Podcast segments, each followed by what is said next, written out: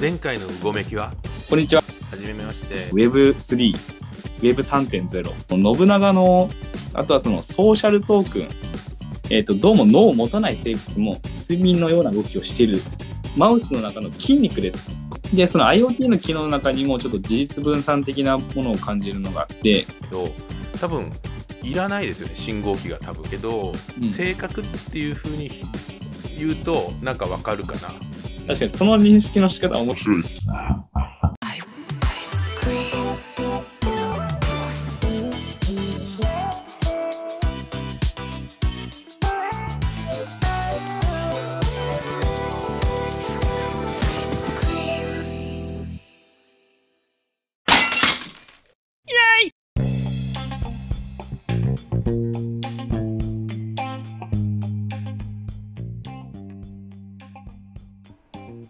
はい、じゃあ続きいきます。はいはい。えっと、前回は、えっと、事実分散 Web3.0 の世界が、こう、じわじわ来てると。で、その中でその事実分散っていう、えー考え方が、まあ、まあ本質的っていうか、まあ人もそもそも事実分散の存在だし、はいなんかまあ、さらに物とかも、まあ、この新しいインフラによって事実分散化していくんじゃないか、みたいな感じの、まあ、もやもや話したわけですが、えーで、これをこう見ながらですね、思ったのが、その、人が構成する社会っていうのも、うん。まあ、そもそもは事実分散が基本なんじゃないかなっていうのをちょっと思ってくれたわけなんですけども、えっ、と、で、まあ、もともとそういうふうに事実分散型の存在である人が、こう、社会を構成していって、で、それをその、効率的に管理する、えっ、と、反映することを、うん。えっ、と、まあ、それまでのテクノロジーの力で行うためには、そういう中央集権的な流れが必要だったんじゃないかと。だから、まあ、今いる、今、いろんなところで言われてる、その中央集権的なセントライズされた世界っていうのが、うんえっ、と、主流になってきたんじゃないかなっていうのをちょっと思ったんですよね。うんで、まあ、まさにその Web2.0 の世界っていうのも、その、プラットフォームの中でのアルゴリズムで、えーまあ、本来はその事実分散的な動きをしている人の動きっていうのを中央集権的にまとめようとしたと。うんで、まあ、まとめて、まあ、Facebook とかが分かりやすいように、その広告ビジネスを入れることによって収益を上げようとしていると。で、まあ、そこら辺の歪みが問題を起こしているように思ってきたんですね。で、まあ、それをちょっとしあの指摘しているような感じの記事があったんですけど、その、ニュースピックスの記事で、あの、スマートニュース、スマニューですね、の CEO のあの鈴木健さんのインタビュー記事があったんですけど、えっと、そこで、えっと、まあ、SNS 上でもその情報の表示方法っていうのには、まあ、様々なアルゴリズムが存在してますと。で、まあ、もともとは、まあ、Facebook のタイムフィードとかが分かりやすいですよね。えっ、と、えっ、と、もともとは多分新しい順だったりとか、人気のある順とか、えっ、と、そういうのをこう、順番にタイムラインで流していきますよっていう、そういうソード機能だったんですよね。まあ、それがアルゴリズムでやったと。ただ、これがどんどんいろんな要素のアルゴリズムが入っていくことによって複雑複雑化していくと。で、そのた、その中でも特にその、えっと、SNS、自分たちのプラットフォームを、えっと、中心に、あの、えっとですね、えっと、いっぱいスマホを見てもらうっていうのが大事なんで、それをいっぱい自分たちのプラットフォームを見てもらうから、えっと、PV を稼ぐことによって広告収益が増えるっていう風な流れ方で、えっと、やはりその見る人によって心地のいいものっていうか、見たいものっていうのを見せ続けるっていうのが結構大事になってくるっていう考えが変わっていくわけなんですよね。まあまあ、そこで出てきてくるアルゴリズムがそのパーソナライゼーション、個別化のアルゴリズムっていうのがよく使われるようになってきたと。で、これが結構問題なんじゃないかっていうのを、えーその記事では書いてあるんですけど、で、あの、6時の隔たりっていう考え方があるんですけど、えっと、ろ自分の知り合いをこう、6人伝っていくと、えっと、世界中の人とつながることができるみたいな。はいはい。なんかまあ、もともとはアメリカ国内すべての人とつながることができますよっていう風な、あの、提唱の言葉らしいんですけど、あのえ映画ありましたよね。はい。ホームアローンじゃなくてシックスセンスのあの子役の子がはいはいはい。あの3つの、えーいいいいことをほ他者に伝えていってっていうう。おその映フェア画、はい。トレード、フェアトレードじゃないはい。フェアフェアなんとかなんとえかトレード、ー、フェアなんとか。うんあのなんシックスセンスのあの子役の子ですよね子。役の子ということは、多分、シックスセンスの子役の子は、僕とあんまり変わんない年ぐらいですよね。そうだそうですそうそう今こんなひげ生やしてますもん、うんからもしかしたら、はい。それで知らないのかな。うん。ああそっか、はい。まあでもまあ結構、あれですよね、なんか、ああの、オバマ大統領の時とかもなんか言われてましたよね。うん。大統領と友達になるには、うん。えっとう、ん知り合いを3人ぐらいで伝っていけば、うんあの友達になれるみたいな。まあまあ、そこら辺の考え方ですね。うんで、基本的にはその考え方を元にして考えるなら、そういう、えっと、ソーシャルネットワーク、SNS があれば、世界を小さくすることができて、世界中の人と交わることができるんじゃないかと、うんえーいうことを言われてたんですけど、えっと、実際にやっていくと、その、大抵の人が興味のある範囲っていうのは、えっと、自分の友達、いワンステップと、その友達の友達、2ステップ目ぐらいまでだったらしいんですよ。ほとんどの関心の範囲っていうのは。はいはいで、そのもう5次、6次ぐらいの先のところっていうのに関しては、ほとんどの興味が湧かないと。うんだから結果的に、でさ、さっきのアルゴリズム、パーソナライゼーションを入れることによって、1次、2次までの情報っていうのを集中的に見ることができると。で、大抵の人は2次ぐらいまでのものしか興味がないんで、そればっかが表示されることによって、うんそれが心地いい空間になっていくわけなんですよね。うんで、しかも、それが全体の、それがもう自分が存在する世界全体のように感じさせてしまうっていうところが、えっと、ちょっと問題なんじゃないかなとう。んまあ、それによって得られる情報っていうのも、実はすごい世界中から情報が入ってきてると思っていたら、実はその2ステップ先ぐらいの範囲までしか実はそんなに入ってきてないみたいな。うんなんで、えっと、そこでその鈴木健さんはよくその滑らかな世界みたいなことを言われるんですよね。うんインターネット、SNS の力を使って、その滑らかな世界っていうのを実現させていくっていうのを、えっと、結構考えてる方なんですけど、まあ、ただその、今ある SNS の世界では、そういう滑らかな世界みたいなのっていうのは、うんちょっと生み出すことが難しかったんじゃないかみたいなことを言われてると。確かにはい、で、特にその、で、ただ今スマートニュースって、そのアメリカとかでかなり伸びてるんですよね。で、それはなんでかというと、まあ、そこら辺があるんで、うんその鈴木さん、健さんはスマートニュースのアルゴリズムの中で重要視しているのが、そのディスカバリー、発見はい。っていうところを、えっと、すごい重視したアルゴリズムの作り方をしていると。うん。で、特に2016年の大統領選挙ぐらいのタイミングから、なんかアメリカってすごい分断されてるみたいな、なんかそういうことをよくいろいろ言われるようになったじゃないですか。で、なので、えっと、アメリカにおいてのスマートニュースでは、そのリベラルな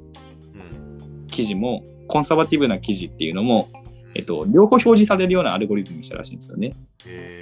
で、それによってその分断がもんすごい問題視された世界においては、そういうみ情報の見せ方をしてくれるスマートニュースでいいんじゃないかっていうことでこう伸びていったっていうふうな。あーでもそれってなんかそれを良しとする人はコンサバかもしれないですね。そうですね。なんか、あれですね。うんはい排他性を否定する人は、排他性、ん？違うか。そうですね。あの多様性を認める人は多様性を認めない人のことを認めなくちゃいけない。うんということは、その人は排他主義なんじゃないかみたいな。ねそんな風になっちゃう。考え始めるとそういうことかなみたいな。うん。で自分はどっちだろうと思うと、はい限りなく何でも受け入れようっていう体制でいるから、はい。となればやっぱりそこは自分の意思であの、うんうん自分と意見が違うこととかうっていうん。ことも知るっていうあの意思表示が必要だと思うんですよね。うん。でそれがアプリが勝手にそれをやってくれるとうん。なんかそのアプリを選ぶか選ばないかでまたそこであの格差っていうかあれがうん生まれてくるみたいな感じになるんで、うん。うんまあでもビジネスとしては面白いよねって思います、ね、そういうそういうアルゴリズムっていうか性格を作るっていうのはそうですワ。クワクしますよね。うんはいはいはい。ああ、確かに。あでもまあ、そこら辺はもしかしたら、あの、結構芯を送ってることを言われてるような気がしてて、うんあの、まあ、ちょっと後半の方でも、ちょっとそこら辺の話題が、こう、重なってくるところが出てくるかもしれないですね。はい。はい。で、えっ、と、Facebook も、やっぱりその、まさに、その、パーソナライズ化された SNS の世界っていうのを作っていった一つではあるんですが、まあ実際 Facebook とかはまさにそのアメリカ大統領選挙の件だったりとか、えーまあそういったところで結構政治利用されてるんじゃないかとか、プライバシー問題をこう既存してるんじゃないかとか、えっ、と結構そういうのであの悪いイメージを持たれることが増えてきたと思うんですよね。まあ、そんな中の Facebook が、えっと、Web3.0 の一つのトレンドといえるメタバースにピボットしていってるっていうところ。で、そのについて書いてる記事も一個あって、あの、日本版のワイヤードの記事に載ってるやつで、ということが書いてあってですね。で、その記事の中では、あの、メタバースっていうのは、その相互運用性っていうのが重要であると。はい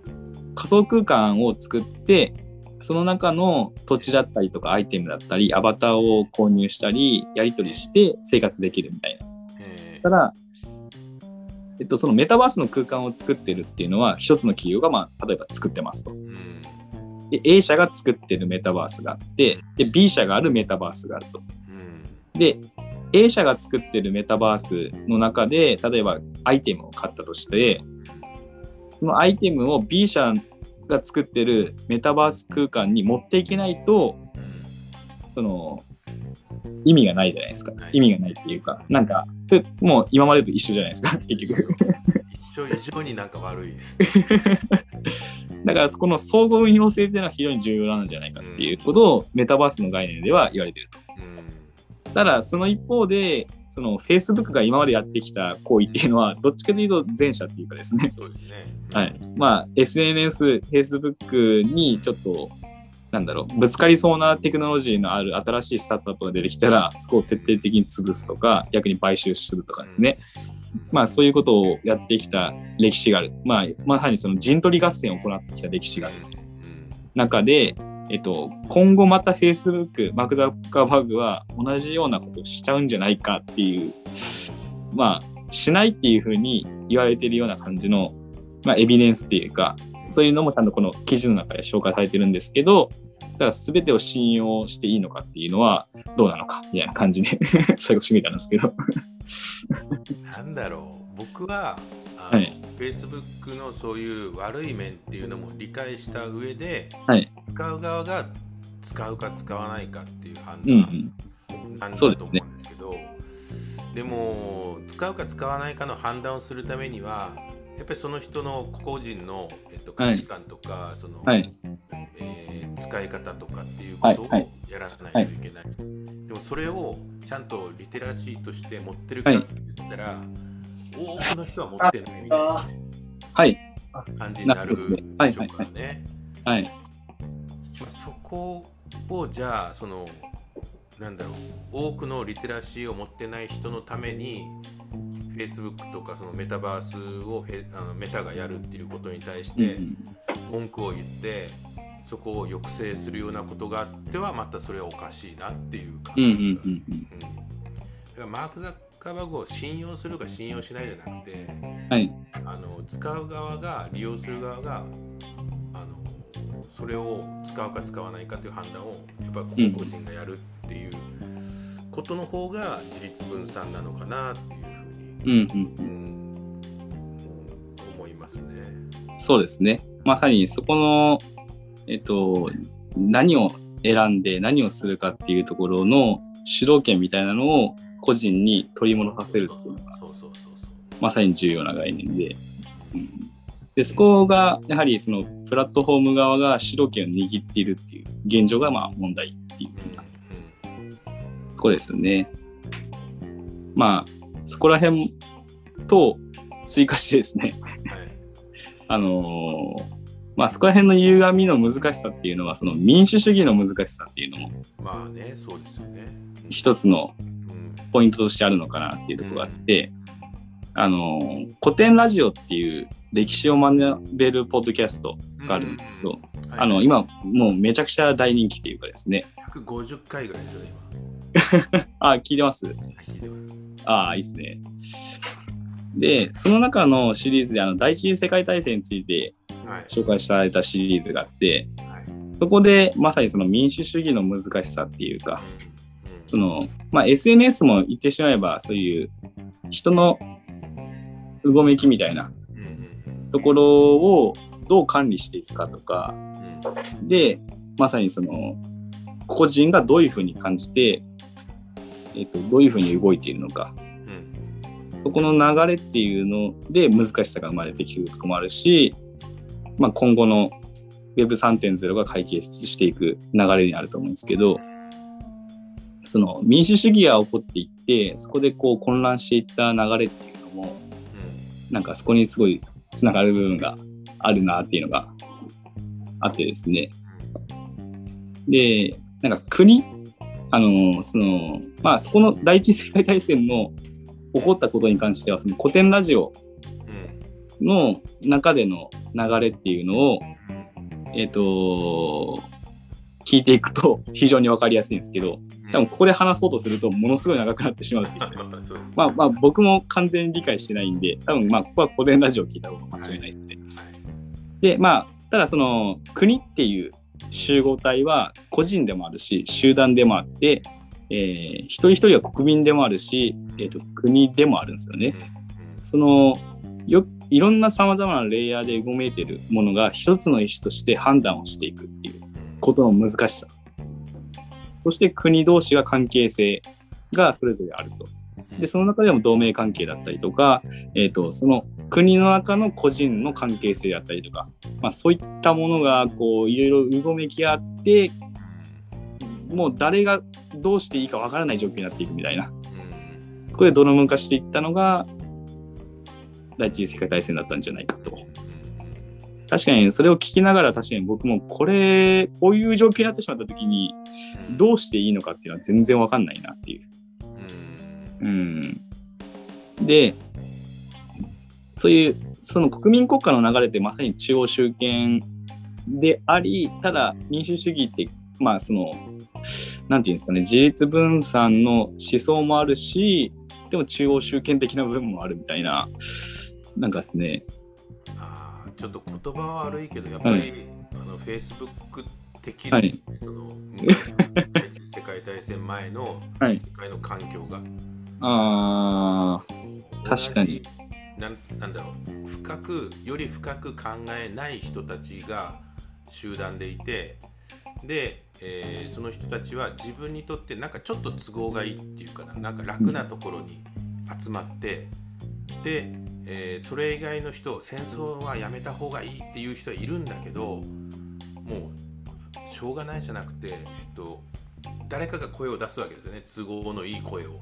はいそ。れに対してわーっと寄っちゃってってせあのもう環境世界環境自体がうんその戦争とか今やってる行為自体が、まあ、許されるものっていうか OK っていうような雰囲気になるっていうのはまさにその、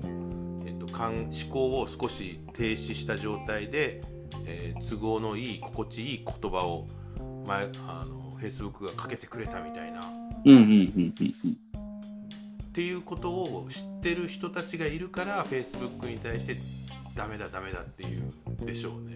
ああ。いやなんか今すごくそのあのあ一緒なのかなと思ってでも結局それって個人が深く考えて、ノーって言えばよかったのに、うん言わなかったってことですよね。うんで。もこれってずっとそうじゃないですかね。うん。ノーって言える人は一定数から増えないだろうし、言えない人の方が大半だろうしそれが国を作ってるとすれば、うん。うんなかなか まあそれをビジネスにするっていうのはうん。成功法ですね、ある意味。ああ。まあそうですね。ビジネスの観点として言うならですね。確かに。うん。だからまあそこら辺、なんか、そうなんですよね。まあ、難しいなっていうところは結構。ありますね。で、考えを止めちゃダメっていうことうです。ん。ですね。で、うん。やっぱその、もしかしたら、その、思ったのはやっぱりその、本来は一人一人がそういうふうに自分の意識で判断して、えっ、と、動いていくっていう流れが、えっ、と、まあ本質的だったっていうか、まあ少なくとも自分のそれこそ半径何メートル範囲かの、えっと、人の関係性の中でそこを判断していけるみたいな。っていうのが、まあ、もともとの人間のあり方っていうか、まあ、し生物のあり方だったのかもしれないと。うんただそれが、えっと、一気に範囲がめちゃくちゃ大きくなったと。うん何万人とか何千、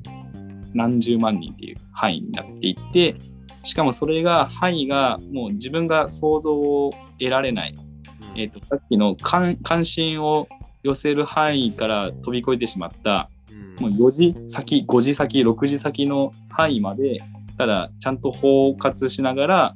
えっ、と、うごめいていかなくちゃいけないっていう風にうん世界線になった時に、えっと、そこをちゃんと統率するには中央集権が必要だったんじゃないかと。で、そこの範囲になってくると、しかも自分の関心に及ばないないになってくるんで、うん結局、なんか国がこう言ってるから、あじゃあもうそれに従うみたいな、なんか、そのノーと言えるっていうところも、その自分の関心が及ぶ及ばないっていうラインが、もう超えちゃってしまってるっていうところもあるのっていうのをそうですね感じましたね。うん。まさに停止状態になっちゃう。ですね。で、しかもそれが、その、なんだろう。もともとはその村社会ぐらいのうん。100人程度のうん。人のうごめきの中での自立分散的なその複雑性。100人の中でも結構複雑性はあると思うんですけど、この複雑性が一気に広がって、もう、もうよより複雑になってぐちゃぐちゃになっていってるみたいな。うん。確かに。うん。そうですね。もう産業革命とかでなんかその一気に、その人の個人の能力を超えるような広がり方がガッときて一部の人はそこに追随できたのが2割ぐらいとか、うん。で大半の人は、えっと、追いつけなくてで思考停止って言ってるけど別にあのあ分からないもうやめたって手を挙げてるんじゃなくて多分気づかずにそんな状態になってるっていうだけだと思うんですね。はいはい。うん、だからやっぱりその技術の進歩とうん。そこの人間の進歩、もううんし人間のその概念とかそういうことに対する整理の進歩が圧倒的に技術の進歩の方が先を行っている。早いっていう。早い。置いてかれてるっていうことなのかな。ああ、でも確かにありますね。うん。ちょっと僕も読んでないんでわかんないですけど、あの、サピエンス全史っていう本であ結構そこら辺について書いてあるっていうのを聞いたことあるんですけど、まさにその主要民族であった人間っていう存在が、まあ、農耕文明になって、そして工業化社会になっていって、って言ってるけど、ただ人間のその生物的な進化っていうか、そういうのは、その、えっと、その、狩猟民族であった時の感覚から、その、なかなか、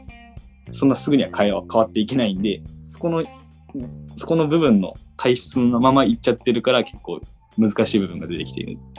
みたいな。基本的にだから弥生時代から変わってないっていうことぐらいですよね。うん。定住してっていう話だろうからですね。定住してどうあはい。ですね。まあそうですね。そこはちょっと僕もしっかり読んでない、読んでないとか読んだことないないんで、ちょっとここら辺のファクトチェックちょっとわかんないですけど、なんかそういう感じのことありますよね。で、うん、まあやはり、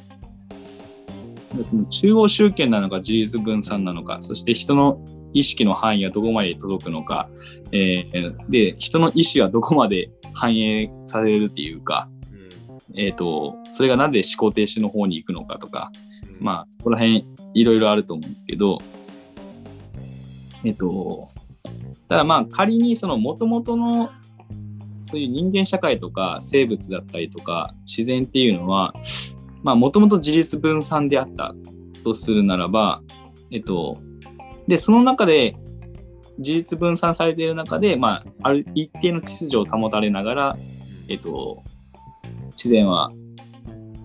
循環していたとはい考えるならば、その、その自然っていうのは、そもそも、その、どこに向かっていっているのかみたいな。うんあとは、そのさっきのアルゴリズムの話じゃないですけど、その自然全体が何かしらその、それぞれの生物がどういうアルゴリズムで生きているのかみたいな。てか、そもそもアルゴリズムが存在するのかっていううん。ところも疑問にこう出てきたわけなんですよね。で、ただ、それがなんか、それぞれ異なる種類の生物たちが、こう、うごめき合って、えーいく中で、なんか一つの秩序みたいなのが生まれてるな、みたいな。で、多分それをかつての人たちは、その大いなる意志のようなものとして捉えて、まあ、それがもしかしたら神なのかもしれないし、もしかしたらそれが、なんか、そうですね。なんか人の、うん、なんかすごい優れた人の存在であったりとか、えっ、と、もしくはその自然科学主義的な考え方なのか、まあ、今の経済学に関しても、その経済社会を中心として、その社会の仕組みというのはできてるっていうふうに信じるっていうのも、一つの大いなる意志を信じるに近いのかなっていうところもあるし、なんかそこら辺の疑問が生まれてきたわけなんですけど、えっと、まあそこら辺を考える中で、えっと、一つ、また記事がはい。出てきたやつがあるんですけど、あの、エリックっていうウェブメディアがあるんですよね。はい。あの、ここが結構面白い記事を紹介してくれてるんですけど、